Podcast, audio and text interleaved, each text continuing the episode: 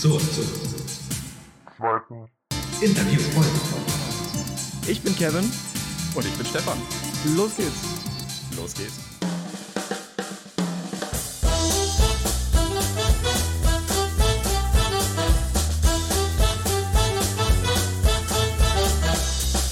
Hallo Stefan. Hallo Kevin. Ich glaube, das wird heute richtig gut. Auf jeden Fall. Es klappt Ähm. einfach auf Anhieb mit der Technik. Richtig. Diesmal klappt's. Einfach so. Ich glaube, das, das wird der Running Gag der ersten Staffel und ich bin gespannt, was die zweite Staffel ähm, so mit sich bringt. Hoffentlich ein Aufnahmestudio. Äh, wir haben ja letzte Woche, wir haben ja, äh, Aufnahmestudio wäre großartig, wir haben ja letzte Woche über, ähm, also nur wir beide, ähm, über ein neues Format gesprochen. Wollen wir das vielleicht schon mal vorstellen, ohne dass wir das ausgeklügelt haben? Oder bist du der Meinung, wir warten damit noch, bis wir, bis wir mehr dazu wissen? Oh, das, äh, du meinst so als, als Learning wäre das ja eigentlich was für Review und Retro. Vor allem Retro, würde ich sagen. Richtig, ich würde dieses Format aber schon äh, während der ersten Staffel einstreuen. Na gut, dann musst du es erzählen. Äh, gerne. Ähm, wir, beziehungsweise, sagen wir, wir haben uns das überlegt. Wir, wie, wie, tun wir einfach so, als wir Vorschlag kam von dir. gemeinsam überlegt, oder? Nimm ihn dir ruhig. Ähm, also ich sag jetzt mal durch den, äh, ich muss vorsichtig sein, weil das ja auch jeder anders definiert, ähm, durch den Erfolg äh, der ersten Folgen haben wir möglich, die Möglichkeit, ähm, Interviewgäste einzuladen, noch und nöcher hätte ich jetzt fast gesagt. Ich habe mir überlegt, das Ganze in einem neuen Format ähm, neben unserem äh, Sprint durchzuführen. Das Format nennt sich Breakout Session. Ähm, ähnlich wie bei äh, jeder anderen Breakout Session wollen wir dann mit den Interviewgästen mehr ins Detail gehen und das Ganze streuen wir je nachdem ein, wie wir Interviewgäste haben oder glauben, dass es vielleicht gerade zu einer Episode ähm, im Rahmen des Sprintes passt oder wie wir einfach Bock haben. Letzteres Cool. wird wahrscheinlich der Modus operandi. Du, du willst also sagen, wir haben schon jetzt nach mal gerade vier veröffentlichten Folgen eine Warteschlange an möglichen Interviewgästen. Was wir nicht bedacht haben, ist, äh, wenn wir acht Folgen haben und das alle 14 Tage machen, dass wir dann tatsächlich im, im Januar 2021 sind mit neuen Gästen und neuen Themen und ähm, tatsächlich entwickelt sich sowas deutlich schneller. Also was heißt, wir haben es nicht bedacht, wir haben es halt, das ist halt ein Learning tatsächlich, was wir jetzt schon, äh, was wir jetzt schon haben. Ich habe es ehrlicherweise auch nicht erwartet, dass Leute aktiv auf uns zukommen und machen wollen. Ja gut, ähm, Stefan. Apropos äh, Interviewgäste. Ja, danke schön, super Überleitung. Wir haben heute wieder einen hier. Ist nicht dein Ernst, wen denn? Doch, äh, das ist der liebe Matthias. Matthias Eiserloh. Ähm, wir haben zusammen studiert, aber vielleicht willst du selber was zu dir sagen. Moin. Äh, ja, ich bin, ich bin Matze. Ähm, und genau, Stefan und ich kennen es aus dem Studium. Jetzt ähm, wohne ich in Braunschweig gerade und äh, ich wurde gefragt, ob ich hier beim Podcast mitmachen möchte. Und da kann man ja schwer Nein sagen. Danke, dass du, und das werde ich glaube ich auch noch die ganze erste Staffel über sagen, danke, dass du mutig genug bist, an diesem Experiment teilzuhaben. Ähm, aber du hast mit Stefan studiert, das heißt, ähm, Mut äh, gehört, das ist eine miese Überleitung, Ich glaube, das ist die beste. das ist die beste.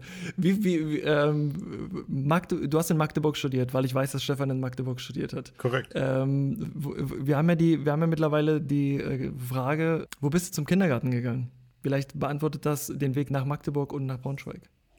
Ähm, ja, kann ich beantworten. Ähm, Im Kindergarten war ich in Ohrdorf. Das ist ein ganz kleines Dorf in der Nähe von meiner äh, Geburts, von meinem Geburtsort Wittingen. Das ist ungefähr 45 Minuten von Wolfsburg entfernt, Richtung Norden. Und genau, ich Wollte ich gerade sagen, weil 45 Minuten ist ja auch Magdeburg von Wolfsburg entfernt. Und ich kenn's nicht. Ja, okay, alles klar. In die andere Richtung. äh, ja, Wittingen, vielleicht, wenn man mal ein bisschen drauf achtet, äh, hat, eine, hat eine Brauerei und man sieht ab und zu mal Wittinger Schilder. Da könnte man es eventuell, also gerade in Magdeburg hängen ein paar, habe ich jedenfalls, jedenfalls damals, als ich studiert habe. ähm, genau, da bin ich, bin ich aufgewachsen. In Ordorf bin ich zum Kindergarten gegangen, weil wir in Wittingen in der Vormittagsgruppe keinen Platz mehr gekriegt haben. also musste der nächstbeste herhalten und das war dann Ordorf. Aber der war sehr, sehr schön und da hat das sehr viel Spaß gemacht. Und warum hast du in Magdeburg studiert? Ich meine, äh, ich habe zwar gehört, dass man Magdeburg äh, das Harvard des Ostens nennt, aber äh, was war dein Beweggrund? Was wird, MIT. Stefan, was wird da gelacht? Das hat nichts mit Ja. Jura zu tun. Wir machen, Nein. MIT ist, ist ja schon irgendwie technisch. Informatik. Stimmt, stimmt, stimmt, stimmt. Das Magdeburger Institute of Technology. Die wenigsten wissen es. Die wenigsten wissen es ja. Ähm, ja, wir, also ich und ein Kumpel, wir haben beide zusammen entschieden, dass wir Informatik studieren wollen und ähm, auch am liebsten einfach uns zusammen eine Wohnung irgendwo suchen und dann haben wir uns mal geguckt, ähm, was für Unis es so gibt, die die Informatik anbieten und was für einen Ruf die haben. Magdeburg hatte tatsächlich eine, einen sehr, sehr guten Ruf für Informatik und wir waren in Kiel, Oldenburg und Magdeburg und Oldenburg war uns irgendwie zu, zu zerstreut. Also die, die Informatikfakultät war da tatsächlich ähm, weit weg vom Campus und zusätzlich war es damals noch in Niedersachsen mit äh, Studiengebühren verbunden. Und Kiel, Kiel wirkte irgendwie nicht Sag sehr jetzt lebendig. nichts Falsches. Tut mir leid, ich weiß, dass du da Full herkommst. Disclosure, Stefan kommt aus Kiel. Aber ich, ich weiß, ich weiß, ich weiß. Ähm, Für die, für die Hörer. achso. äh, Stefan, was wir alles schon über dich wissen. Weiter. Genau. Also einerseits wurde, wurde uns das erste, was uns gezeigt wurde auf dem Campus, ist, dass die Informatiker da im Keller sitzen. Das fand ich sehr gruselig. Und das zweite war, dass am Donnerstag irgendwie ähm, die Stadt sehr, sehr leer wirkte. Und am Ende hat uns Magdeburg dann einfach am besten gefallen und zusätzlich kostentechnisch natürlich auch immer ein Argument für Magdeburg. Was ist aus deinem Kumpel geworden und warum bist du jetzt mit Stefan befreundet?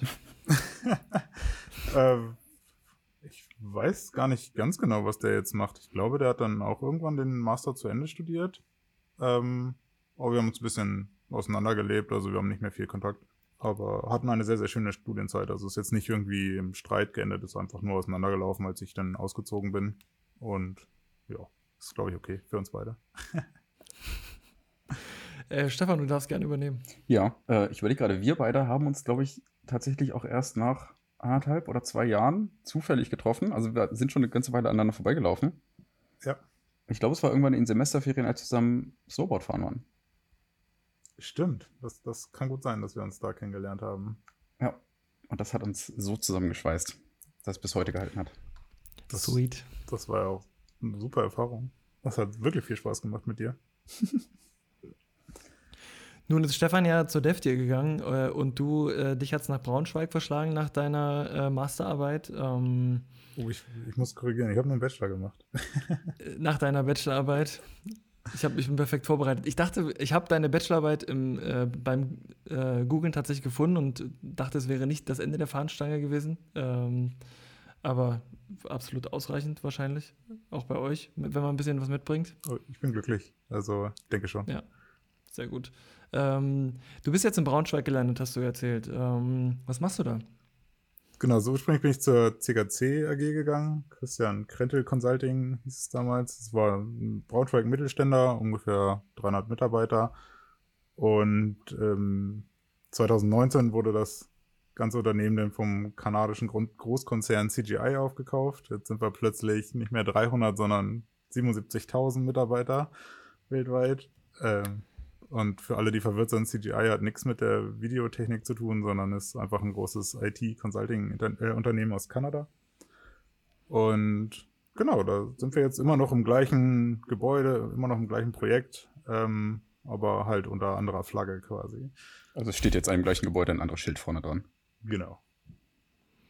Ist das, äh, sitzt CGI nicht auch in der Am alten Bahnhof. Fabrik, in der Fab am alten Bahnhof, ja, genau. Fabrikstraße wollte ich sagen, aber das ist was anderes, ne?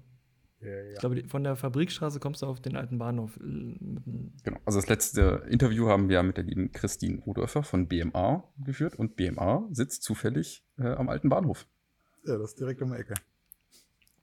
Die Wahrheit ist, wir haben den alten Bahnhof abgeklappert, überall mal geklingelt und konstruieren jetzt krude Geschichten, woher wir die Leute kennen. ja, der ist in deinem Alter, Stefan, mit dem hast du studiert, Christine. ähm, wie ist es denn jetzt bei CGI? Ähm, Thema bei uns ist ja oftmals auch das agile Arbeiten und äh, Stefan meinte, dass ihr das, dass ihr das tut. Ähm, wie sieht's da, wie sieht dein Alltag aus? Ja, wir ähm, sind unterwegs in einem Scrum-Team. Wir sind mittlerweile zwölf Entwickler, zwei Scrum Master, ein Business Analyst und ein Projektleiter. Also sind wir sogar, man hört es an der, an der Anzahl zwei Scrum-Teams. Ähm, wir sind ein bisschen gewachsen über die Zeit und haben uns dann irgendwann gesplittet.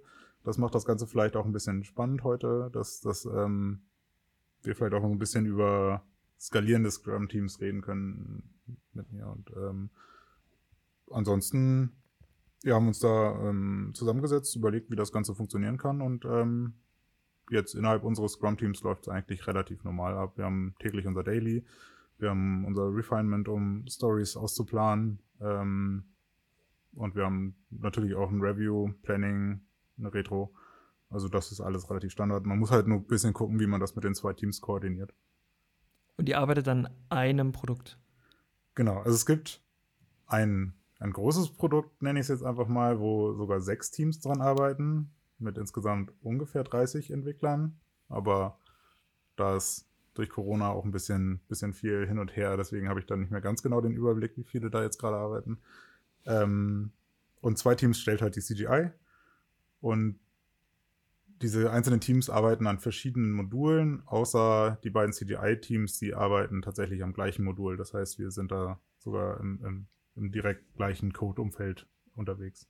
Okay, da kommen wir wahrscheinlich auch nochmal ähm, dediziert zu, Stefan. Ähm, ja. Äh, ich sehe, dass du eine Frage hast. Genau, also äh, ich habe es gerade nicht so ganz hundertprozentig richtig rausgehört. Also war das schon ein agiles Team? Oder? Also es sind zwei geworden während deiner Zeit da. Es war vorher eins und war genau. das schon agil, als du angefangen hast? Oder hast du das quasi mit begründet? Das nee. ist ein agiles, ein, ein Scrum-Team, oder?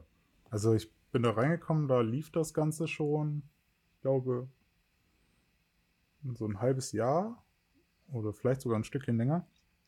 Und das wurde sofort als äh, agiles äh, Team gestartet. Damals waren es dann halt, ich glaube, es ging mit fünf oder sechs Entwicklern los.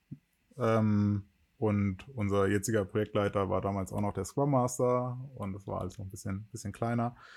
Ähm, aber man hat dann gemerkt, dass das eigentlich die, die geforderten Features äh, nicht abreißen, dass eigentlich immer mehr und mehr geliefert werden soll. Und ähm, dann haben wir halt mehr Leute ins Boot geholt, damit wir auch mehr, mehr Stories umsetzen können. Hm. Ähm, ich hätte fast eine Frage vergessen. Aber das zielt so ein bisschen auf das ab, worauf Stefan vielleicht auch hinaus wollte. Ähm, wie agil warst du eigentlich nach dem Studium? Das ist was, was ich mich frage bei, bei Entwicklern. Also ist man, wie agil ist man nach einem Bachelorstudium Informatik in Magdeburg? Oh, ich glaube, ich war da so ein, so ein unbeschriebenes Blatt. Ich habe da zwar irgendwie von der, von der Uni aus mal, mal äh, die verschiedenen Methodiken gehört, kennengelernt, aber selbst in Projekten nie wirklich aktiv angewendet. Von daher wusste ich, wusste ich gar nicht so richtig, was, ähm, was cool ist, was nicht cool ist und bin dann direkt mit Agil eingestiegen. Ähm, bin aber super glücklich damit. Also kann mir nicht vorstellen, dass da äh, ein Wasserfallmodell oder so irgendwie mich ähnlich glücklich macht. Und ähm, ja, also nach dem Bachelorstudium doch recht wenig Ahnung und dann direkt begeistert. Das habe hab ich eine ganz ähnliche Erfahrung gemacht. Äh, also ich habe glaube ich, auch sogar in einer Pflichtveranstaltung. Also die müsste theoretisch jeder Informatiker mal gehört haben. Äh, nennt sich dann sowas wie IT-Projektmanagement. Und da fallen mal so Begriffe wie Scrum und Sprint. Aber ähm, ich weiß nicht, ob vielleicht einfach der Praxisbezug fehlt, aber so die, die Bedeutung ist mir halt erst wesentlich später klar geworden, als ich es auch mal wirklich in einem Team gemacht habe. Wenn du Bedeutung sagst, dann ähm, mal an euch beide die Frage, aber wahrscheinlich natürlich eher an Matze, was ähm, jetzt, wo du ein paar Jahre auch äh, agil gearbeitet hast, was bedeutet agil arbeiten für dich jetzt im Kern? Mhm. Agil arbeiten bedeutet vor allem für mich, dass man versucht, immer wieder aus seinen Fehlern zu lernen, den Prozess immer weiter zu verbessern ähm, und möglichst schnell auf Änderungen an die Anforderungen reagieren zu können. Das sind, glaube ich, so die zwei Sachen, die es am meisten für mich definieren. Ja, finde ich total interessant, weil gerade mal auch aus, äh, aus Entwicklersicht ähm, hatten wir jetzt so noch nicht. Stefan, da bist du ja der einzige Vertreter so far. Bis jetzt, ja. Gewesen. ja. Deswegen freue ich mich so sehr, dass ich heute endlich Verstärkung bekomme. Die wirst du brauchen. Äh, ja, ich weiß nicht, ich habe es ja in der, ich weiß nicht, was war's, zweiten, dritten Folge meine ganz ketzerischen Fragen und Behauptungen eingeworfen. Äh, kann ich heute mal direkt weitermachen. Agil ist doch, wenn man vor, vorher nicht alles weiß und einfach improvisiert. Ähm, nee, aber es, also es geht natürlich in eine ganz ähnliche Richtung. Äh, das habe ich im Studium halt, wie gesagt, diese Bedeutung so nicht gelernt, aber erst viel später, dass es ja einfach darum geht, sich, sich die Wege nicht zuzustellen und immer wieder zu lernen aus dem, was man gemacht hat. Mich habt ihr jetzt nicht gefragt, aber tatsächlich ist Agil ja, ähm, das hat man, glaube ich, auch in der, in der Folge ähm, Agile und Scrum vielleicht auch so verstehen können, ist das Kommunikationselement für mich ähm, im Kern das, was das Agile für mich besonders macht äh, und wichtig und erfolgreich macht. Ähm, und da frage ich mich, was für dich, Matze, ähm, eine gute Kommunikation tatsächlich als Entwickler ausmacht, so im agilen Kontext. Also gute Kommunikation fängt, glaube ich, einfach schon mal da an, dass man einfach, einfach mitmacht und den, den Mund aufmacht, sobald ähm, irgendwas ist. Also ich ähm, sehe das leider bei uns auch ein bisschen im Team, dass wir einfach stillere Leute haben und man manchmal das Gefühl hat, die hätten vielleicht gerne was gesagt oder würden was sagen, aber tun es einfach nicht. Und da ähm, fangen natürlich Probleme an. Also man muss einfach miteinander reden und ähm, Scrum unterstützt einen da natürlich ein bisschen bei, ähm, oder eigentlich ganz gut im Daily, ähm, gibt jeder einmal noch seinen, seinen Status ab, äh, muss sagen, wo er ist und ähm, auch was für Probleme er irgendwie vielleicht gerade hat, damit man einfach in den Kontakt geht, damit man kommuniziert, äh, wo kann man sich unterstützen, wo, wo ist es gerade brenzlig. Und genau, also eigentlich eine gute Kommunikation ist einfach, einfach alles Redenswerte einfach rauslassen und miteinander kommunizieren. Und, und wie wichtig ist dir dabei der Scrum Master? Oder die, ihr habt ja mehrere? Also hilft der tatsächlich? Ähm, oder sieht er die Probleme oder Herausforderungen, wie du sie siehst? Ja, ja, absolut. Und ähm, dann werden halt verschiedene, also wir haben schon verschiedene Sachen versucht, ähm, zum Beispiel so Fishbowls. Ich weiß nicht, ob ihr das kennt, dass ähm, irgendwie nur vier Stühle ähm, oder dann jetzt in Corona virtuelle Stühle bereitstehen und dann sich da Leute raufsetzen können, die sprechen möchten zum Thema. Ähm, alle auf die, die nicht auf diesen, diesen Rednerstühlen sitzen, dürfen nicht sprechen. Und ähm, es muss immer ein Stuhl frei bleiben, das halt immer rotiert werden kann. Das heißt, wenn der, der vierte hinsetzt, dann muss einer der anderen drei aufstehen. Und ähm, genau dadurch haben wir versucht, ähm, alle zu animieren, möglichst viel zu sprechen und dass ihnen auch zugehört wird, nicht, dass irgendwer einfach immer drüber redet oder so. Und genau da, da versuchen die Scrum Master ganz viel ähm, und haben da auf jeden Fall ein Auge drauf. Das ist cool, ich kannte es nicht. Stefan, du? Ich habe schon mal davon gehört, aber äh, es tatsächlich wieder vergessen freue mich, dass es wieder in Erinnerung kommt. Aber also da gibt es ja in diesem, ähm, ich nenne es immer gerne Scrum-Werkzeugkasten oder in dem agilen Werkzeugkasten ganz, ganz viel von solchen teilweise auch Spielen. Äh, Christine hatte es ja auch mal angedeutet letztes Mal mit dem Lego Series Play, geht ja in eine ähnliche Richtung, dass man sich einfach so lockere Werkzeuge hernimmt, die das ein bisschen entspannen oder äh, anregen. Ja, also wo du sagst, entspannen, eine Frage, die ich mir auch, äh, die ich mir auch stelle, ist, ähm, ähm, wie löst ihr Konflikte im Team? Äh, also wir haben ja hier keinen ähm, Scrum Master. Ich glaube, Stefan und ich, wir sind so ein bisschen unsere eigentliche Position, für die wir bezahlt werden, und Scrum Master in Personalunion, wenn wir ehrlich sind. ähm, also wir haben keinen kein, äh, äh, dafür Abgestellten. Ähm, hilft der beim Konflikte lösen oder wie, wie, wie löst ihr das? Also gerade auch äh, in, in größeren Teams oder mit mehreren Teams? Also, das ist, glaube ich, so, wie man, wie man es haben möchte. Ähm, wenn man, also in der Regel sprechen wir einfach Dinge direkt an, wenn uns irgendwas stört, mit jemandem gegenüber und haben da dann auch, ähm, weiß nicht, verschiedene Techniken gelernt, dass das möglichst konstruktiv ist, falls man mal Kritik äh, äußern möchte und so. Darüber haben wir auf jeden Fall geredet im Team. Ähm, aber die, die Scrum Master stehen uns, und das, das sagen sie auch häufig, dass sie uns immer zur Verfügung stehen. Wir können zum Beispiel direkt an den Scrum Master treten und sagen, hey, ich weiß nicht, wie ich das ansprechen soll oder irgendwie stört mich das. Ähm, aber auch unser Projektleiter oder, oder äh, unsere Führungskraft ist da ähm, sehr offen. Das heißt, wir haben da verschiedene Möglichkeiten ranzutreten an die Leute. Ähm, aber im Zweifel wird sowas in, in der Retro diskutiert. Und da genau, können wir dann ganz offen mit denen ähm, drüber reden, über, über alle Probleme, die wir so haben im Alltag. Ähm, okay, cool. Eine Frage, die mich auch interessiert, weil das tatsächlich auch mit jedem Entwickler, mit dem ich bisher zusammengearbeitet habe, immer ein, ich will nicht sagen schwieriges Thema ist, aber ein Thema ist, wo, man, wo immer auch Entwicklung dahinter steht oder in, in, äh, dahinter stand. Ähm, Du meinst jetzt persönliche Entwicklung oder, oder Persönliche Entwicklung, ja, sorry. Ah, Entwickler und Entwicklung, ich yeah. verstehe. Danke. Ähm, ich weigere mich aber, Developer zu sagen. Ähm, welche Schnittstellen hattest du schon mit Kunden und Anwendern? Äh, und äh, also hattest du schon Schnittstellen zu Kunden und Anwendern und wenn ja, warum nicht? Ähm, ja, also mit unseren Kunden arbeiten wir täglich zusammen. würde ich sagen. Also der, der ähm, steht immer zu, für Fragen bereit, ist natürlich im Refinement anwesend und klärt mit uns, ähm, welche nächsten Features umgesetzt werden müssen und, und nimmt diese dann auch ab.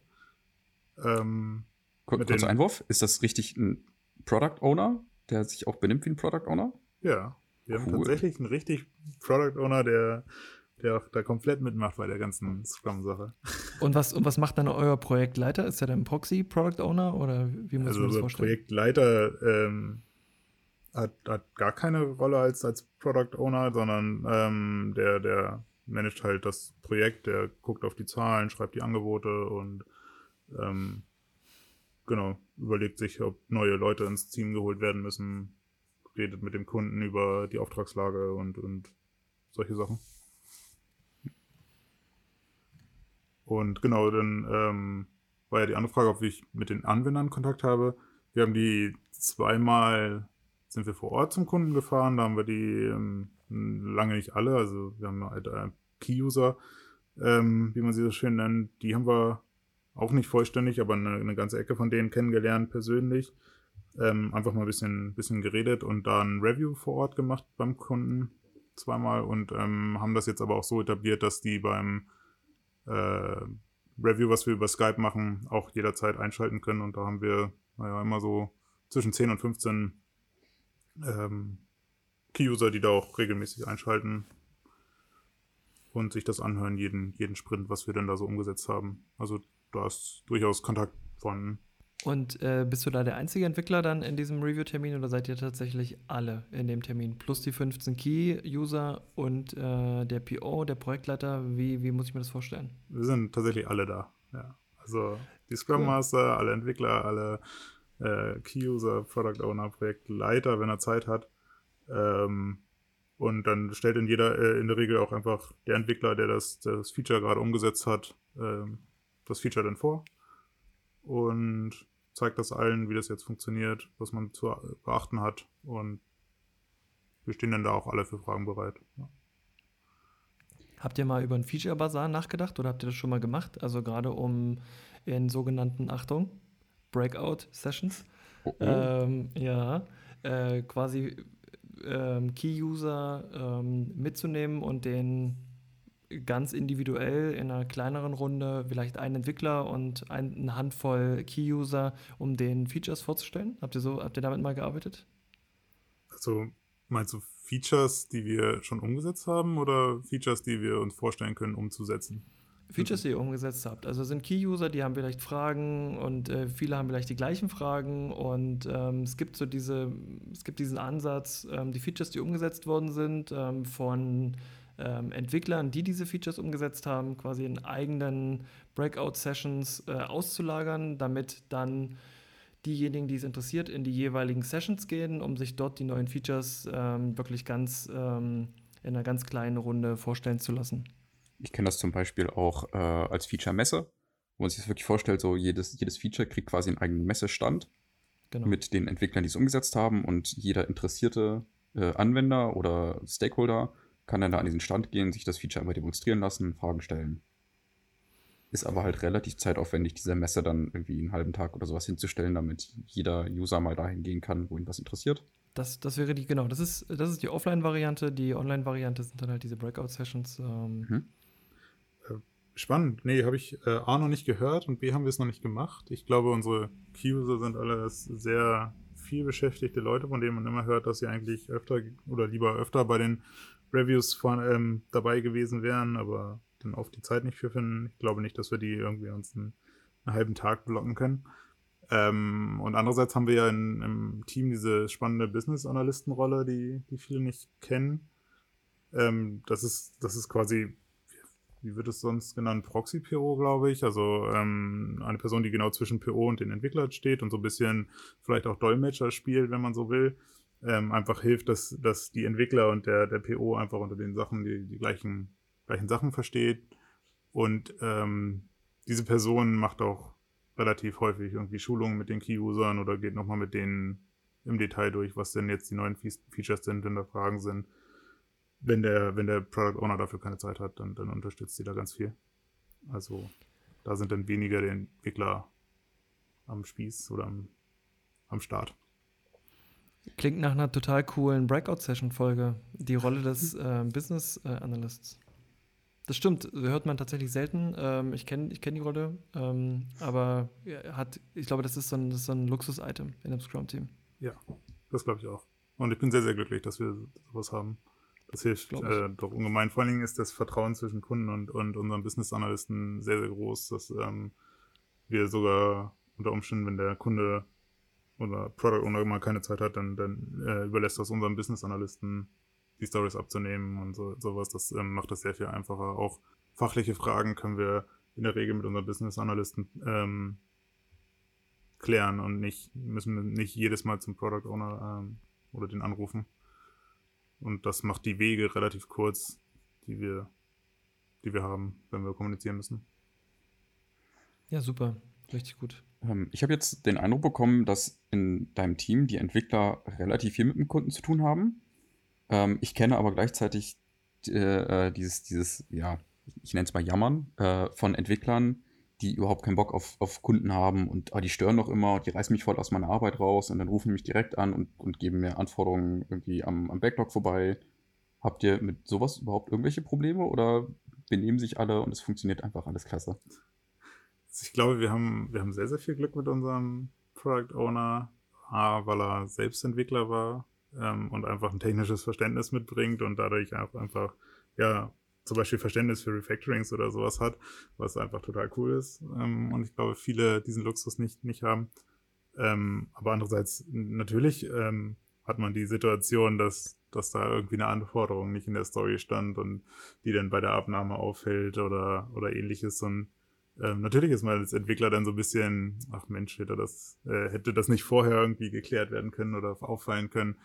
Aber ähm, ich, ich glaube nicht so, dass man wirklich genervt ist davon. Also es ist so, wenn es jetzt einen den, den Sprint kaputt haut, dann ist man am Ende schon ein bisschen ähm, geknickt, weil, weil der, weiß nicht, Product Owner das noch in der Story gesehen hat und wir irgendwie alle nicht. Ähm, aber ich glaube, dafür ist das Verhältnis zum, zum Kunden einfach zu gut, dass uns das jetzt wirklich wirklich stören würde, wenn er mal anruft oder uns direkt anruft und so. Und ich, mm, eigentlich macht es immer sehr viel Spaß, mit ihm zu telefonieren und ähm, in der Regel können wir uns da auch sehr gut einigen, wie gesagt, dadurch, dass das große Verständnis da ist.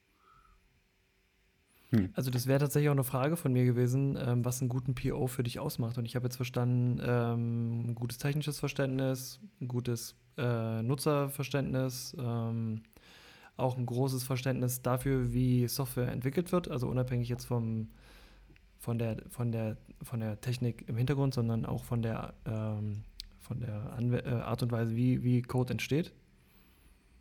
Würdest du dem noch was hinzufügen? Er sollte in der Lage sein, präzise zu formulieren. Zumindest an den Stellen, wo er es präzise ein präzises Verständnis davon hat, wie es umgesetzt werden sein, sein soll. Das, das, ist aber auch eine, Stefan, das kannst du ja, also kannst du, glaube ich, auch ein Lied von singen, weil wir auch oft darüber diskutieren, wie präzise ähm, Anforderungen sein müssen. Also beispielsweise gibt es ja die Philosophie, ähm, ich weiß nicht, was du nicht weißt oder so. Ähm, sprich, wir müssen keine Akzeptanzkriterien schreiben, von denen wir ist beide wissen, dass wir sie kennen und sie, wir müssen sie nicht mhm. nochmal explizit aufschreiben. Ne? Ähm, aber wie genau, äh, wie detailliert müssen Akzeptanzkriterien am Ende tatsächlich sein? Also wie äh, und, und wo ist dann quasi der Übergang zu, jetzt lasse ich den Entwickler die Qualitätsentscheidung treffen? Da muss ich sagen, äh, es ist die Maßgabe mir etwas, das du mir beigebracht hast, lieber Kevin. Nämlich, äh, der Kunde ist der Problemexperte. Also er muss so präzise formulieren können, dass ähm, einem Außenstehenden, also zum Beispiel dem Entwickler, das Problem vollumfänglich klar wird und der Entwickler dann die richtige Lösung dafür entwickeln kann als Lösungsexperte. Das heißt, er muss nicht alle Anforderungen bis ins kleinste Detail aufschreiben, aber er muss das Problem verständlich machen können. Und da ist, glaube ich, dieses, dieses äh, präzise Formulieren ganz, ganz wertvoll, wenn, ähm, wenn, wenn dieser PO quasi reflektiert genug ist, ähm, dass, dass Leuten irgendwie Hintergrundwissen fehlt und dieses nötige Hintergrundwissen zum Beispiel in, ein, in, ein, in die Formulierung des Problems mit aufnehmen kann. Mhm. Was natürlich für ähm, richtige User Stories spricht. Also nicht nur dieses um, bla bla bla bla bla, möchte ich als, bla bla bla bla, das und das, sondern richtige User Story. Also der und der geht jeden Tag dahin und dahin und am liebsten macht er das und das, weil er das und das möchte und darum ist ihm das und das wichtig und irgendwie verstehe ich jetzt den Anwender und kann dann viel, viel, viel, viel besser für den Anwender ähm, eine gute Entscheidung treffen, falls der PO jetzt nicht ähm, so zur Verfügung steht, dass man, dass man mit ihm ständig darüber reden kann äh, oder er nicht, keine Ahnung, irgendein anderes Kommunikationsmittel gewählt hat, um jeden Entwickler diesbezüglich abzuholen. Das ist doch eine schöne nächste Frage, Matze. Ähm, wie sieht das bei euch aus? Die, die User Stories, sind das Geschichten, die erzählt werden oder ist das eher so Checkliste, Kriterium abarbeiten? Also, ich weiß nicht, ob ich es Geschichte nennen würde. Ähm, sie werden in der Regel, also wir haben immer eine Liste von Akzeptanzkriterien, die dann auch, auch später zur, zur Abnahme dienen und ähm, die halt eingehalten werden müssen nach Möglichkeit. Ähm, und in der Beschreibung steht dann immer, ich als Rolle, der, der diese äh, Feature benötigt oder, oder gebrauchen kann, ähm, möchte, dass das X, in dem System funktioniert, um das und das damit zu machen. Also würde ich noch nicht als Geschichte sehen, aber es wird schon immer, immer eigentlich irgendwie klar, wer das benutzt und wofür es benutzt, zumindest im Optimalfall. Wir haben jetzt ganz spannend auch im, im Refinement erst vor, vor kurzem eingeführt, ähm, dass bevor wir die, die Story schätzen, immer ein zufällig ausgewählter Entwickler nochmal den, den fachlichen Mehrwert dieser Story erklären muss. Also dass wir wirklich nochmal äh, aus Entwicklersicht hören, okay, ist allen klar, was, was fachlich der Hintergrund dieser Story ist. Und nicht nur, was technisch umgesetzt werden muss, so, keine Ahnung, da muss ein Button hin und dann muss X, Y, Z passieren, aber, mhm. aber warum machen wir dieses Ganze? Das soll nochmal einmal ein Entwickler ähm, zusammenfassen, weil uns aufgefallen ist, teilweise war das nicht immer klar oder zumindest nicht jedem klar und dann, dann sind offensichtliche Sachen oder zumindest aus Kundensicht offensichtliche Sachen vergessen worden am Ende und ähm, ja, also ist uns aufgefallen, hatten wir in der Retro besprochen, haben uns da jetzt ein Mittel gesucht, was, was finde ich ganz cool ist und, und auf jeden Fall wirkt. Das gefällt mir total gut, das werde ich auch machen. Dann werden wir es tun, wir sind doch total agil. Perfekt. Ähm, äh, wenn du sagst schätzen, wie schätzt ihr? Ähm, was, was bedeutet, also was steht hinter, äh, für euch hinter diesem Schätzwert? Äh, wir schätzen Story Points und für uns sind Story Points eine Mischung aus ähm, Komplexität, Aufwand und Risiko in der Regel. Also da spielen verschiedene Faktoren rein. Es ist definitiv keine, keine Zeitschätzung einfach, sondern ähm, ja, geht eher in Richtung Komplexitätsschätzung, wobei der, der Aufwand durchaus auch betrachtet wird. Also es ist jetzt, wenn es eine super simple Aufgabe ist, die echt viel Aufwand ist, dann, dann hat die trotzdem ein gewisses Maß an, an Story Points und ist nicht null. Aber, aber ist der Aufwand nicht schon im Task Breakdown? Also ist es dann nicht eigentlich nur noch Komplexität und Risiko?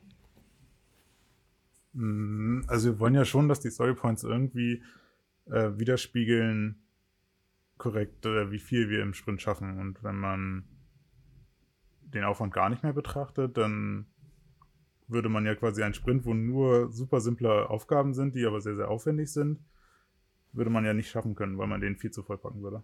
Deswegen haben wir gesagt, ist das ein Teil des Storypoints wenn, wenn ihr das über Storypoints, äh, Storypoints steuert, aber wenn ihr das beispielsweise über die Zeit steuert und wisst, okay, äh, jeder Entwickler ist acht Stunden da, eine Woche hat äh, fünf Tage, dann ähm, ist, es, ist es das, ähm, was jetzt in, über dem Task Breakdown für diesen Sprint steht. Ähm, in Klammern, wir haben hier aber ein hohes Risiko bzw. eine hohe Komplexität. Mit der Wahrscheinlichkeit von irgendwann gelernt und ausgerechnet äh, aus Erfahrung äh, werden wir das, was wir uns hier vorgenommen haben, äh, nicht schaffen.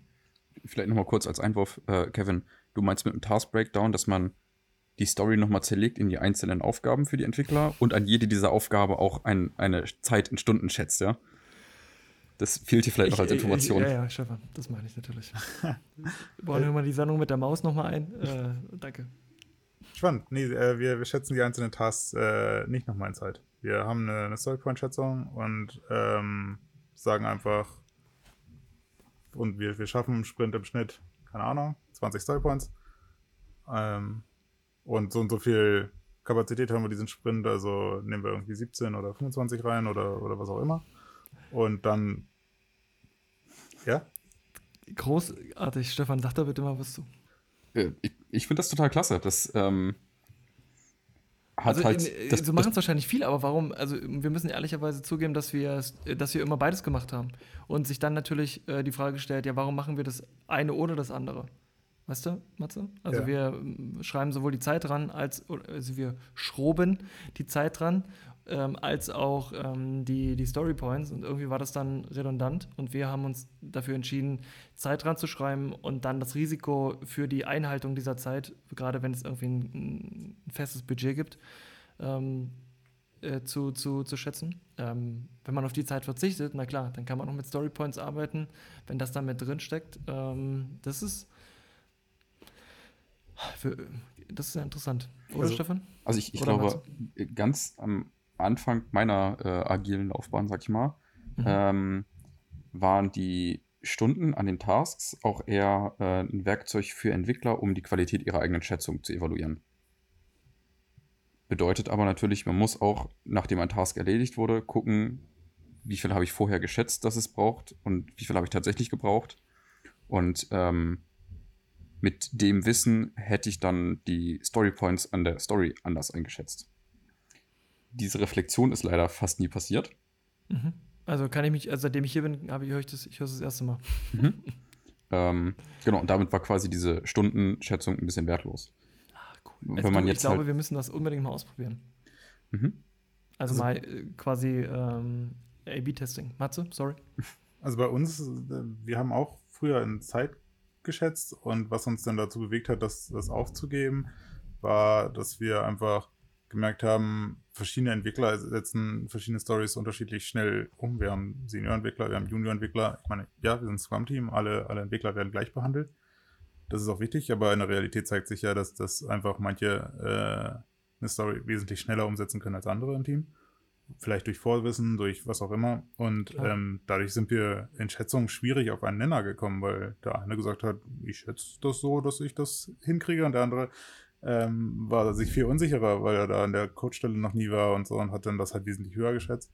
Ähm, und diese Storypoint-Schätzung hat uns dazu gebracht, dass wir, wir schätzen das mit einer, mit einer Skala, also wir haben uns ähm, einfach Stories rausgesucht, die wir schon umgesetzt haben und danach orientieren wir uns so ein bisschen.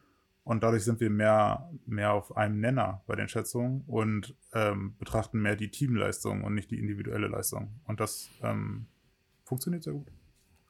Ja, klingt, klingt doch cool. Also ähm, ich würde es jetzt nicht gleich testen wollen, wenn, also gerade wenn es irgendwie ein festes Budget gibt und das größte Risiko nun mal ist, ähm, über dieses Budget in Klammern äh, Zeit halt drüber zu laufen. Deswegen sind wir da halt sehr pragmatisch tatsächlich und versuchen das Risiko halt dann abzuwägen gemeinsam und dadurch, dass wir Köpfchen an die Tasks ähm, stecken, sind wir auch so ehrlich und wissen, ähm, derjenige, das sagt er ja dann auch selbst, braucht sehr wahrscheinlich so und so lange für diesen Task. Ähm, und dann ist das halt auch so eingeplant. Ähm, und ist das auch in Ordnung, weil, keine Ahnung, ich sage jetzt mal, ähm, wichtigere Dinge, ich mache Gänsefüßchen, dann halt eher von einem Senior beispielsweise umgesetzt werden, wo wir wissen, okay, wenn das kaputt geht oder wenn, wenn, wenn das nicht sauber gemacht wurde, dann haben wir ein viel größeres Problem, als wenn er jetzt irgendwie eine, wenn der Junior jetzt eine Stunde länger braucht für den Task oder so. Aber, also darf ich, darf ich auch eine Frage stellen? Unbedingt. Ja, Ähm, natürlich. Wenn ihr denn im Planning seid, wisst ihr denn schon, welche Stories oder welche Tasks jeder Entwickler macht? Also wird das da schon aufgeteilt? Wenn das tatsächlich so ein bisschen individuell dann die Zeitschätzung erfolgt? Ja. Also, so okay. gut es geht, tatsächlich. Ähm, das, das, das, funktioniert nicht, das funktioniert nicht immer ähm, perfekt, tatsächlich, aufgrund der üblichen Dinge, die halt einem da so in, ins äh, Gehege kommen, wie ähm, du musst einen Entwickler, weil irgendwer krank, Urlaub, was auch, äh, gut, Urlaub weiß man, aber halt krank wird ähm, oder weil irgendwo der, der Baum brennt, äh, musst du einen Entwickler shiften und so, klar. Dann, dann ändert sich das mal, aber das, das ist dann hoffentlich auch im Risiko mit eingepreist. Ne? Also, Mhm. dass dann da steht, für den Fall, dass hier alles schief geht, könnte das halt dann, bei uns ist, glaube ich, das Maximum eine 8 ähm, an Risiko. Darüber setzen wir, also da, Stefan, wenn ich mich nicht irre, alles über 8 ähm, fangen wir nicht an. Äh, oder legen es Ich nochmal meine, wir zurück. sind sogar bis 13 gegangen, aber Ah, ähm, Das genau, ist- wenn, das- wenn das Risiko noch größer wird, ich ist es ein Zeichen dafür, dass wir entweder wir irgendwie noch mehr Recherche brauchen für die Technologien Genau. ähm, oder da irgendwie noch Anforderungen unklar sind oder sowas. Äh, hängt aber natürlich von der Skala ab. Äh, wie arbeitet ihr eigentlich? Habt ihr ein digitales oder ein analoges Board? Oder beides? Und wenn ja, welches? Ähm, also zurzeit sind wir alle im Homeoffice und arbeiten nur noch auf dem digitalen Board. Wir hatten immer ein, ein Offline-Board ähm, und ein digitales, also beides, weil der Kunde, der BO, hat immer auf das Digitale geguckt. Wir ähm, wollten aber eigentlich das gerne, weiß nicht, beim Vorbeilaufen im Büro halt sehen und ähm, haben uns das dann nochmal gespiegelt und äh, im Büro hingehängt. Und jetzt ähm, arbeiten wir mit Jira ähm, und sind halt nur noch auf dem Digitalen unterwegs. Ähm, auf, bis zu welchem Level habt ihr ähm, das Board analog gefüllt? Also bis zum Task ähm, oder nur bis zur User Story? Nur bis zur User Story. Und dann hat jeder Entwickler, der äh, fröhlich das Ganze auf dann ähm, äh, katapultiert hat, ähm, das Ganze auch bewegt? Oder habt ihr das erst äh, in der Review dann gemeinsam mit dem Kunden, wenn es quasi dann dann äh, war oder ist, bewegt? Ich ähm, weiß nicht genau, ob wir, wir noch einen anderen Prozess haben als, als ihr. Ähm, wir, wir tatsächlich haben natürlich den, den ganz normalen Lauf einer User Story, dass die erst ins Code Review geht und dann muss gegebenenfalls noch ausgebessert werden und dann schieben wir das Ganze auf Abnahme. Und äh, der Kunde, sobald er Zeit hat, schnappt er sich die sofort und nimmt die persönlich ab und sagt, mhm. okay, die ist in Ordnung. Und im Review stellen wir die dann hauptsächlich den Key-Usern vor. Also unsere Stories sind ähm, alle schon fertig, bevor sie ins Review gehen. Und dann sind sie schon auf dann, dann, wie du es nennst. ähm, und im, im, Review zeigen wir wirklich, wirklich alles nur noch, was, was im nächsten äh, Produktivinkrement auch ausgeliefert wird. Mhm. Ja, wir haben tatsächlich einen anderen Prozess. Ähm, Stefan, euch, kannst ja was zu sagen. Bei euch ist die Abnahme dann, dann im, im Review direkt oder wie? Genau, also ähm, im laufenden Sprint äh, kann halt der, der verantwortliche Entwickler irgendwann sagen, okay, ich glaube, ich habe jetzt alles hierfür erledigt, ich denke, das ist fertig. Ähm, und dann ist auch je nach Projekt ein bisschen unterschiedlich. Manchmal ist das dann, okay, wir deployen das jetzt schon auf eine Teststage, geben ein Zeichen an den Kunden und können schon mal sagen, hier, du kannst schon mal testen und gucken, ob dir da was fehlt. Ähm, aber die tatsächliche Abnahme ist in der Regel erst im Review. Und im Review stellt dann trotzdem der Entwickler das Ganze vor und der Kunde sagt dann passt oder klickt der Kunde die Sachen durch im Review. Das wäre großartig. ähm, das hängt auch wieder so ein bisschen von den Projekten ab. Äh, in den allermeisten Fällen ist es Kevin, also nicht der Entwickler, der das präsentiert. Ähm, ja, je nach Projekt bin ich oder auch unser lieber Vorgesetzter Herr Alexander Schmidt äh, noch mit dabei, die dann halt so als äh, aus der Entwicklerperspektive noch ein bisschen technische Hintergründe erzählen können und manchmal sogar auch die Person sind, die es umgesetzt hat. Aber kommt, aber, kommt aber tatsächlich daher, sorry, wenn ich dich unterbreche, mhm. äh, kommt tatsächlich daher, dass, ähm, also es ist nicht so, dass ich mich da aufgedrängt habe, ganz im Gegenteil. Ähm, wir entwickeln äh, unsere Jungs und äh, leider nicht Mädels, aber wenn wir Mädel hätten, auch Mädel, ähm, dazu, immer mehr den Kundenkontakt auch zu suchen und solche Veranstaltungen auch zu nutzen, um den, ähm, also Key-User haben wir bisher selten dabei gehabt, es sind eher Stakeholder, ähm, klassische Stakeholder, also Projektmanager auf der anderen Seite, Fachabteilungsleiter auf der anderen Seite und mit denen irgendwie ins Gespräch zu kommen, hilft natürlich auch bei, der, bei dem Verständnis für die, für die einzelnen Features und für die Zukunft des Projektes oder Produktes. Ja, aber das war nichts, was, ähm, was ähm, hier äh, zwingend. Stefan, wie, wie, wie drücke ich es diplomatisch aus? Äh, Kundenkontakt ist nicht die Lieblingsbeschäftigung der Entwickler.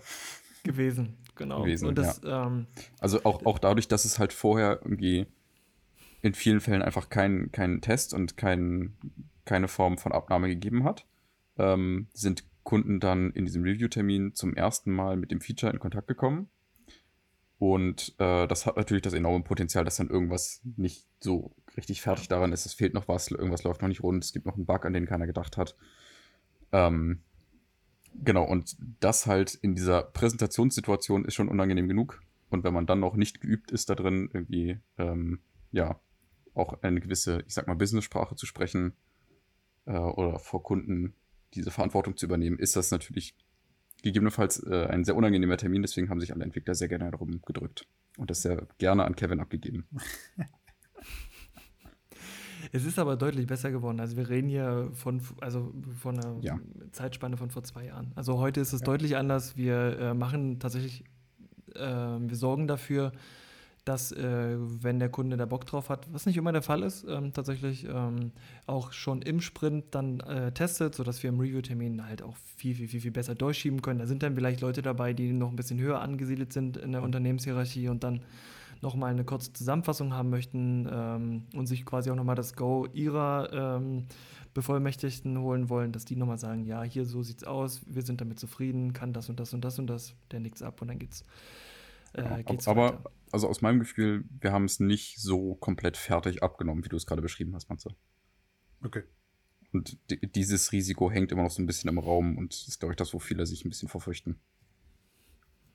Ja, ist ja auch, also vor allem, wenn dann zum Review jetzt durch, durch Kevin ähm, zum Beispiel gezeigt wird, hat ja gegebenenfalls der Kunde gar nicht, noch gar nicht selbst damit rumgespielt und also zumindest bei uns sind ja jetzt ein schon sehr, sehr großes und komplexes System über die Jahre geworden.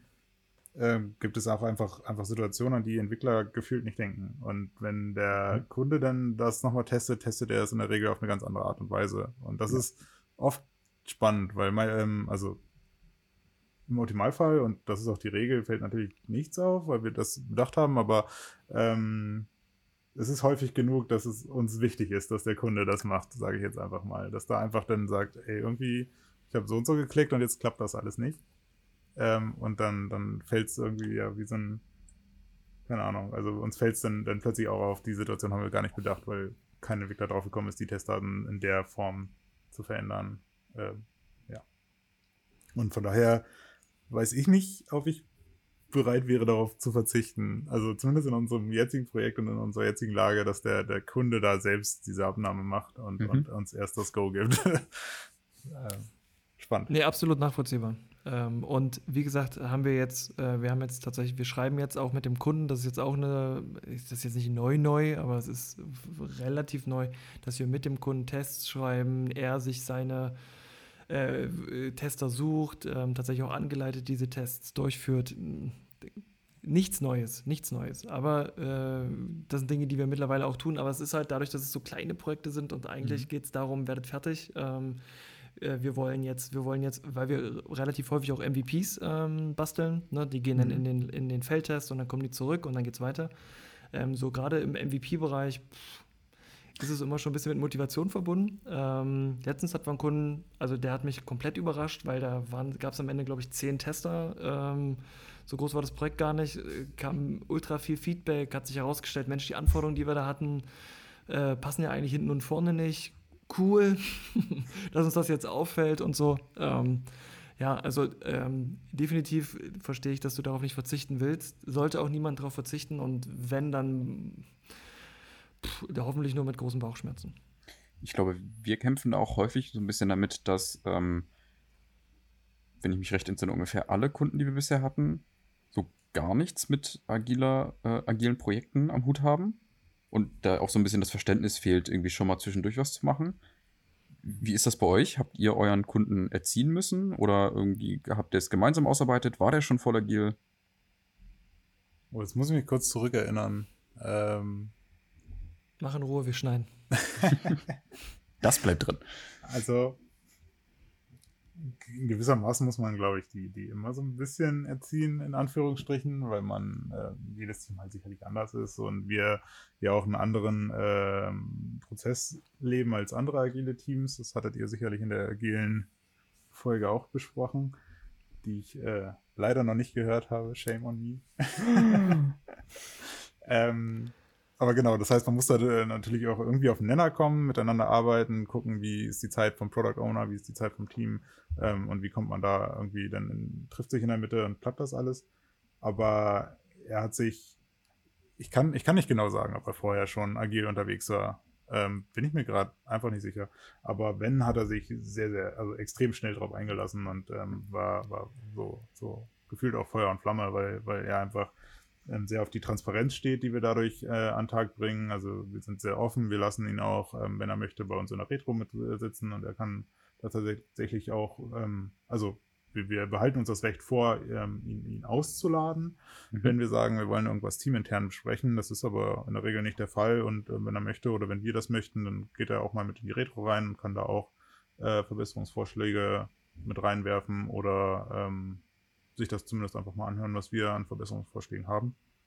Und genau da ist er einfach sehr begeistert von, dass wir so einen transparenten Umgang haben und ich auch, dass wir diesen transparenten Umgang haben können, ohne dass er uns, ähm, ja, weiß ich nicht, auf, auf, die, auf die Finger haut ähm, und, und total enttäuscht ist, wenn, wenn wir sagen, keine Ahnung, diesen Sprint war einfach kacke, dass wir einen Nerf, Nerf halt zu viel hatten oder so.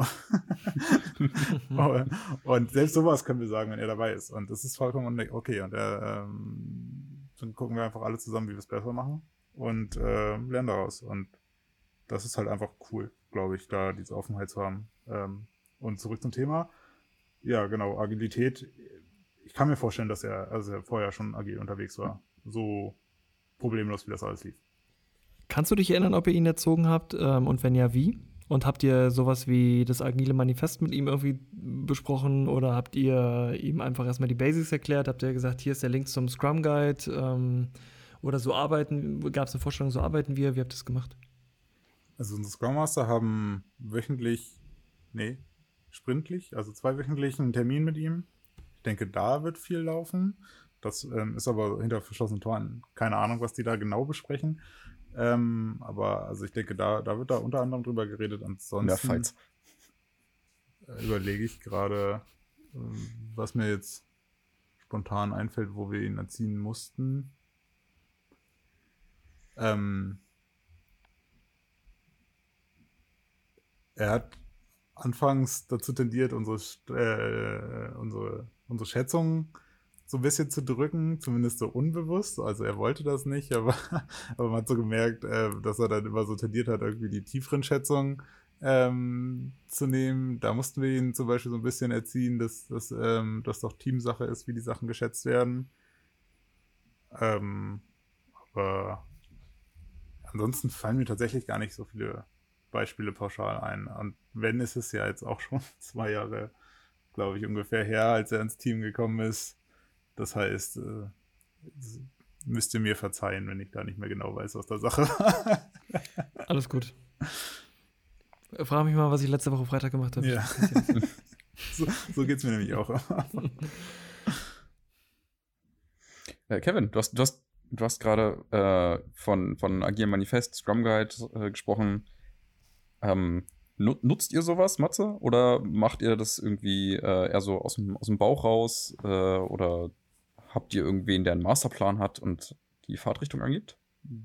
Jeder Entwickler ist verpflichtet, wenn er bei uns anfängt, in dem Team oder in der Abteilung sogar ähm, eine Scrum-Schulung zu benutzen, äh, zu, zu, zu machen. zu halten. zu halten, äh, oder, oder, ja, dabei zu sein. Hm. Ähm, aber es ist eine interne, die von unseren Scrum Mastern ausgeführt äh, wird. Also so zweitägig, wo man einfach einmal alle Basics kennenlernt und auch den Scrum Guide. Das agile Manifest, muss ich gestehen, habe ich, glaube ich, nie gelesen. Also nein, damit arbeiten wir nicht. Das geht schnell, das können wir schnell machen. ähm, es sind nur zwölf genau, Punkte. Den, den Scrum Guide dagegen schon. Aber es ist jetzt nicht, dass das äh, unsere Bibel ist. Also wir haben uns im Team da jetzt einfach drauf geeinigt, auf was für Regeln ähm, wonach wir laufen und wie wir das Scrum für uns nutzen, dieses Konzept. Äh, und das ist das Wichtige, nicht was im Scrum Guide steht, sondern worauf wir uns als Team geeinigt haben. Hm. Super, und ich denke, da hilft auch der Scrum Master. Abs absolut. Oder? Also, das, die kennen das wahrscheinlich in- und auswendig und wenn die gut sind, dann finden die auch für euch den richtigen Weg. Ja. Das ist cool. In unserer übernächsten Folge, Stefan, da wird es ja darum gehen, Junior, Mid-Level und Senior-Entwickler zu genau, differenzieren. In einem Interview? In einem Interview, genau, mit David Bergstein von der Art Solutions. Und ähm, war, ich habe ja hier zwei Entwickler. Ähm, und ohne vorgreifen zu wollen, aber deswegen richtet sich die Frage natürlich an, an Matze und nicht an dich, Stefan, weil du kannst dann da mhm. nochmal äh, deinen Mostrich äh, von dir geben.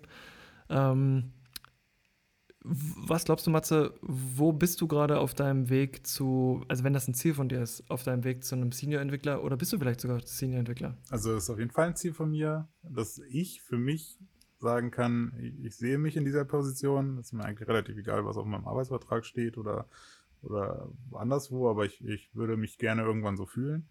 Ähm, und nein, ich bin da noch lange nicht. Ich glaube, dass das, was mich am meisten äh, davon entfernt, ist, dass ich bislang nur in einem Projekt arbeite. Und ähm, ich glaube, ich muss einfach, einfach A, noch mit sehr vielen anderen Menschen zusammenarbeiten und B, mit sehr vielen anderen Technologien und einfach Projekten, um da mehr Erfahrung reinbringen zu können, einfach um auch eine viel differenzierte Entscheidung treffen zu können und ähnliches. Bis ich mich selbst so fühle, als wäre ich auf einem Level eines Senior-Entwicklers.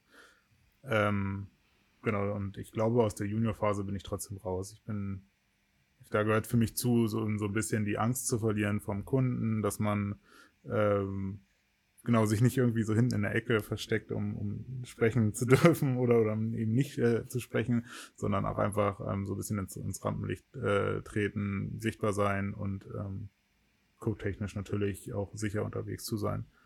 Und ich würde mich da auf dem Level gerade sehen und deswegen würde ich mich irgendwo in der Mitte anordnen. Matze, bevor wir es vergessen, äh, du hattest gerade erzählt, ihr seid äh, gewachsen von einem Team, äh, bis ihr groß genug wurdet, zwei Teams draus zu machen. Äh, und jetzt arbeitet ihr aber irgendwie am gleichen Codestand, auf der gleichen Codebasis und synchronisiert euch irgendwie? Habt ihr den, den gleichen Sprint-Takt? Habt ihr irgendwie Doppelmeetings oder Abstimmungsmeetings mit nur dem halben Team? Oder wie, wie koordiniert ihr euch? Wir hatten ja in unserer, äh, ich glaube, es war sogar in der Agil-Folge irgendwann mal gesagt, ähm, dass der, der Overhead bei zu vielen Leuten irgendwann zu groß wird. Also wenn ich mit 15 Leuten ein Daily mache und jeder ähm, jeder von diesen 15 Leuten möchte seine äh, Punkte loswerden, dann dauert das Meeting halt irgendwann einfach ewig lange und wir verlieren zu viel Zeit. Ich nehme mal an, sowas waren eure Überlegungen, warum ihr es aufgeteilt habt, aber die Informationen müssen ja trotzdem irgendwie fließen. Genau. Also, wie du richtig sagst, so, ähm, so Pi mal Daumen sagt man ja irgendwie so ab sieben, acht Entwicklern alles darüber hinaus wird ineffizient. Ähm, das haben wir auch gemerkt und, und ähm, ja tatsächlich gespürt und haben uns dann verschiedene Frameworks zusammen mit unseren Scrum Mastern angeguckt, damals ein Scrum Master. Ähm, also es gibt ja, nennen sich glaube ich Less, Safe und Nexus sind die drei, die wir uns angeschaut haben, aber immer so in kurzen Exkursen. Und dann hat ähm, unser Scrum Master oder Scrum Masterin, müsste ich ja gendermäßig korrekt sagen, ähm, das dann ein bisschen aufgearbeitet und einen Vorschlag quasi für uns äh, mitgebracht, an dem wir dann so viel ändern durften, wie wir, wir wollten. Und das sieht jetzt, ähm, genau, Stand heute sieht das so aus, dass wir ähm, im Refinement tatsächlich alle sitzen. Eigentlich war ursprünglich das Konzept, dass wir das auch nach ein paar Wochen eventuell splitten und dann nochmal genau gucken, wer welche Stories refined, aber da wir tatsächlich die gleichen Stories äh, abarbeiten und nicht genau wissen beim Refinement, welches Team welche Story kriegt, ähm, weil wir da wirklich komplett gleich laufen. Also es ist jetzt nicht, das eine Team kriegt die eine Hälfte der Codebasis und das andere die andere und dann äh, ist das halt automatisch getrennt, so ist es nicht, sondern jeder kann jede Story kriegen. Deswegen sitzen wir alle zusammen im Refinement und haben gesagt, wir ändern das nochmal, falls es anstrengend wird. Ist im Moment nicht der Fall, wir kommen ganz gut klar damit. Ähm, und genau, dann die Dailies sind teamintern. Also da haben wir dann, dann unsere sechs Entwickler und den Scrum Master, die äh, einfach äh, täglich miteinander reden und äh, sich auf das Sprintgeschehen koordinieren. Äh, wir haben jetzt gerade im Homeoffice arbeiten wir mit Teams, Microsoft Teams und, und haben dann natürlich Channels, die über beide Teams gehen oder über die Team intern.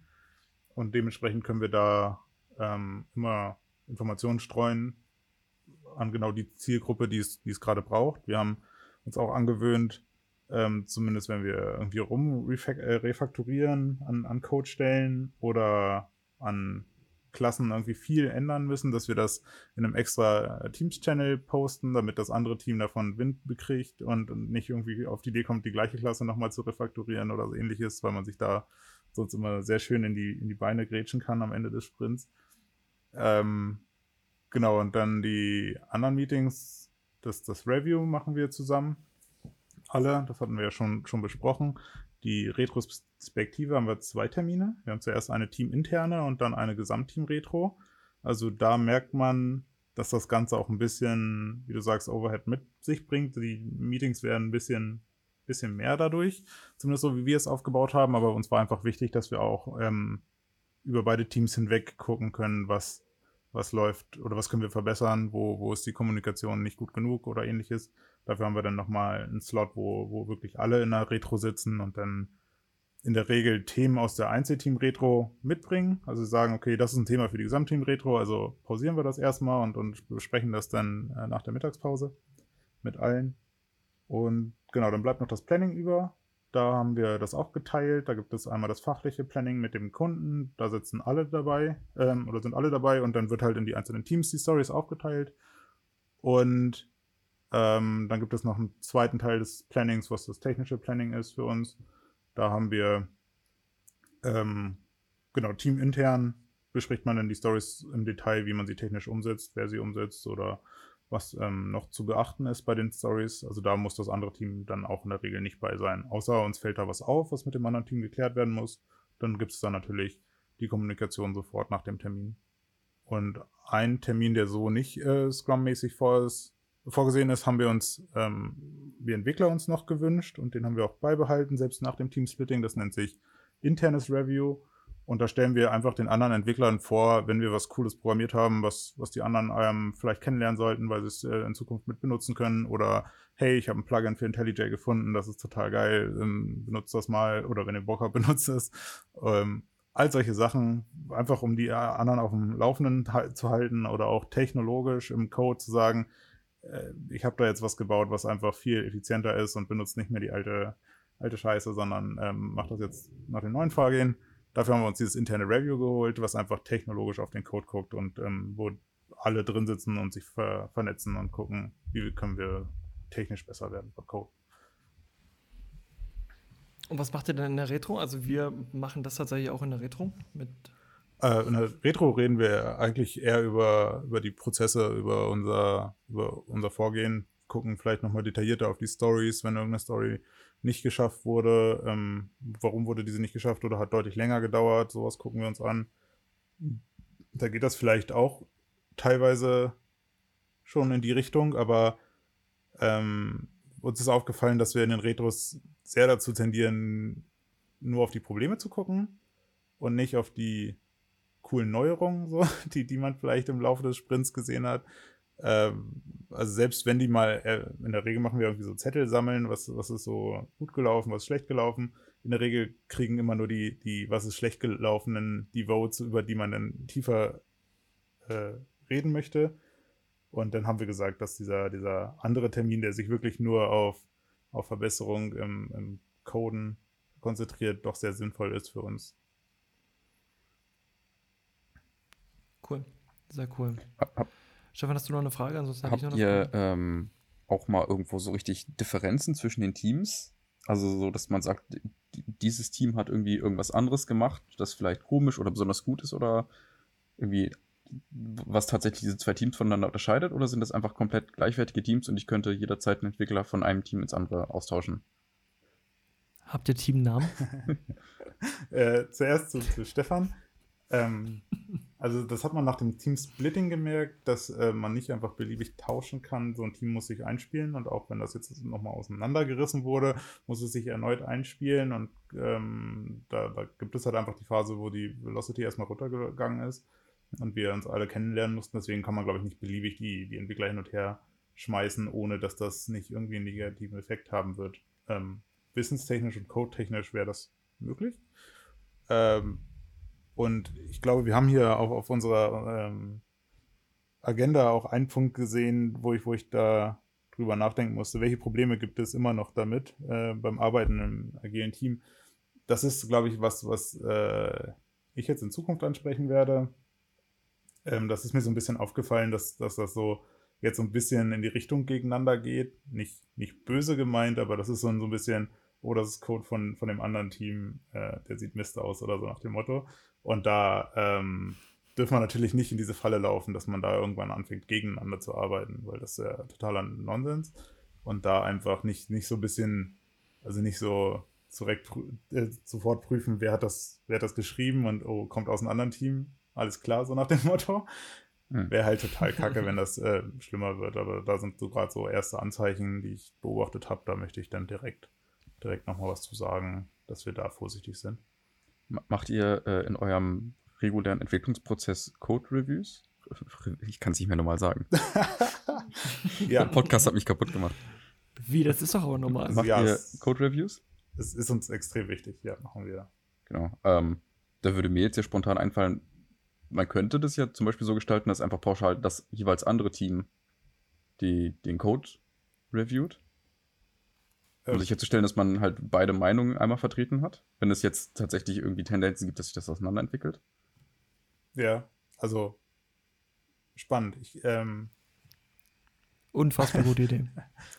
Werde ich, werde ich mal vorschlagen oder zumindest nochmal genauer drüber nachdenken. Also hört sich erstmal ähm, gut an. Ich weiß nicht, ob das irgendwelche Probleme im, im Planungszeitraum des, des Sprints oder sowas geben könnte, aber eigentlich, eigentlich nicht. Coole Idee. Ja, werde ich mir auf jeden Fall mal, mal überlegen. Kommen wir nun zum Net Promoter System. Ja. Für diejenigen, und äh, Stefan weist ja regelmäßig darauf hin, dass ähm, wir einfach über Dinge reden, ohne sie zu erklären, erkläre ich das Net Promoter System Dankeschön. mal kurz. Ähm, sehr gern. Ähm, für das Net Promoter System ähm, wird die Weiterempfehlungswahrscheinlichkeit ermittelt und äh, mindestens ähm, eine offene Anschlussfrage wird, äh, wird dann gestellt. Das mache ich auch gleich mit dir, Matze, ähm, damit wir das mal hier durchexerziert haben. Ähm, und worum es geht, ist die Wahrscheinlichkeit, ob du diesen Podcast einem Freund oder einem Kollegen empfehlen würdest. Das Ganze wird ähm, meines Wissens nach gerade auch ein bisschen, wie sagt man so schön, zu Tode bemüht, gerade so im Online- und äh, schnell, schnell, schnell mal an der Kasse-Zeitalter. Kommen wir aber im Anschluss gerne nochmal dazu. Wir machen den, wir führen das erstmal durch. Den Net Promoter Score können wir hier nicht berechnen, weil da gehst du natürlich nochmal ein bisschen mehr, also dafür brauchst du einfach mehr, mehr Leute, die das Ganze beantworten. Deswegen Net Promoter System ist ähm, Skala 1 bis 10. Musst du jetzt bewerten, ähm, wie hoch die Wahrscheinlichkeit ist, diesen Podcast Freunden oder Kollegen zu empfehlen. Ähm, dann gibt es eine Anschlussfrage und dann ähm, würden, würde ich das Ganze nochmal erläutern, wie der Net Promoter Score berechnet wird. Oh Gott, jetzt habe ich alles zehnmal gesagt. Matze, Also, dein Einsatz. 10 ist bedeutet in dem Fall, bevor ich es vergesse, dass du es äh, ganz sicher weiterempfehlen wirst und 0 bedeutet ganz sicher nicht. Bedeutet 10, dass ich es jedem weiterempfehle oder dass ich es ganz sicher einer Person weiterempfehle? Weil das ist ein Unterschied. Laut Frage von Kevin. Da steht Freunde, Freunde oder Kollegen. Mach was draus. Das Okay, ist ja, also ich was werde- es mit dir macht. Die Ungenauigkeit ist vielleicht. Ich werde es auf jeden Fall weiterempfehlen. 10. Ähm, ich habe äh, tatsächlich mit unserem, mit unserem Product Owner schon drüber gesprochen, dass ich in einem Podcast auftrete und er war äh, hellauf begeistert und wollte unbedingt äh, da mal reinhören. Also kriegt der auf jeden Fall den Link. Also kann ich auf jeden Fall eine 10 sein. Dann können wir an dieser Stelle auch direkt eine Einladung zu, zu einem Interview aussprechen oder beziehungsweise zu einer äh, Breakout-Session. Ja, mal gucken, ob er sich meldet. Gute Idee, Stefan. Die Anschlussfrage wäre äh, nicht wäre gewesen, sondern ist, warum ist das so? Warum ähm, empfiehlst du uns weiter? Also, Oder diesen Podcast, nicht wie uns? gesagt, die ersten zwei Folgen habe ich äh, ja schon mal reingelauscht. Ähm, super spannend. Fand ich cool, euch, euch äh, zuzuhören. Und das als einer, der eigentlich keine Podcasts hört, finde ich, ähm, ist, ist schon mal ein Kompliment. und ähm, von daher würde ich euch äh, weiterempfehlen. Und das andere ist, äh, das ist das ist mein Weg zum Star. Also Dschungelcamp 2021, ich komme, ich muss berühmt werden, also müssen Leute das hören. Sehr gut. Richtige Antwort. Wir können nichts versprechen, aber sehr gut. Ähm, so, jetzt erkläre ich den Bums äh, nochmal kurz. Also 10, danke für die 10. Das bedeutet, du bist äh, ein sogenannter äh, Promoter. Ähm, alles zwischen ähm, 7 und 8 äh, wäre neutral Die gewesen. ganze Bandbreite zwischen 7 und 8. und ähm, Die ganze Bandbreite zwischen 7 und 8. Wow. Richtig, ganz genau. Wir wissen ja alles, welche, wie viele, als Mathematiker wissen wir ja alle, wie viele Zahlen zwischen 7 und 8 passen, nämlich so Hm. ziemlich alle. ähm, zwischen 0 und 6 oder von 0 bis 6, besser gesagt, ähm, und natürlich von 7 bis 8, Stefan. Ähm, von 0 bis 6 äh, wärst du ein D-Traktor gewesen. Ja, wie berechnet man den Net Promoter Score? Ähm, links natürlich ein Link zu dieser, zu dieser Berechnung in den Show Notes. Danke, Stefan. Ähm, berechnet sich wie folgt. Äh, du ziehst von den Promotoren die D-Traktoren ab und ähm, dividierst das Ganze durch die Gesamtzahl und hast dann einen sogenannten NPS. Wir haben ja einen äh, NPS von 100 Prozent, Optimum. weil wir halt auch nur 1 durch 1. Sehr gut. Ja, äh, Dankeschön. Ähm, wieder was gelernt, für euch ohne ein Buch zu lesen. Ich musste dafür ein Buch lesen.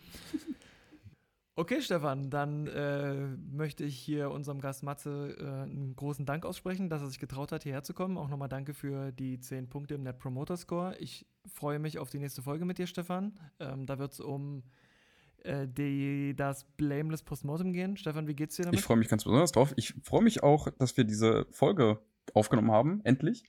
Äh, es hat mir riesig viel Spaß gemacht und ich habe auch ganz viel gelernt. Ähm, ich hoffe, das bleibt so und wir können weiterhin so viel von all unseren Interviewgästen lernen. Ja, tatsächlich nehmen wir fast mehr mit als umgekehrt und so muss es Ich sein. glaube auch. Es war eine gute Entscheidung, diesen Podcast zu starten. Sehr schön. Äh, ja, es hat mir super viel Spaß gemacht. Und ich war tatsächlich nicht so nervös, wie ich dachte. Also allen, die potenziell zu diesem Interview eingeladen werden, keine Angst. Das ist wirklich eine ganz entspannte Nummer. Und äh, ja, fand ich cool.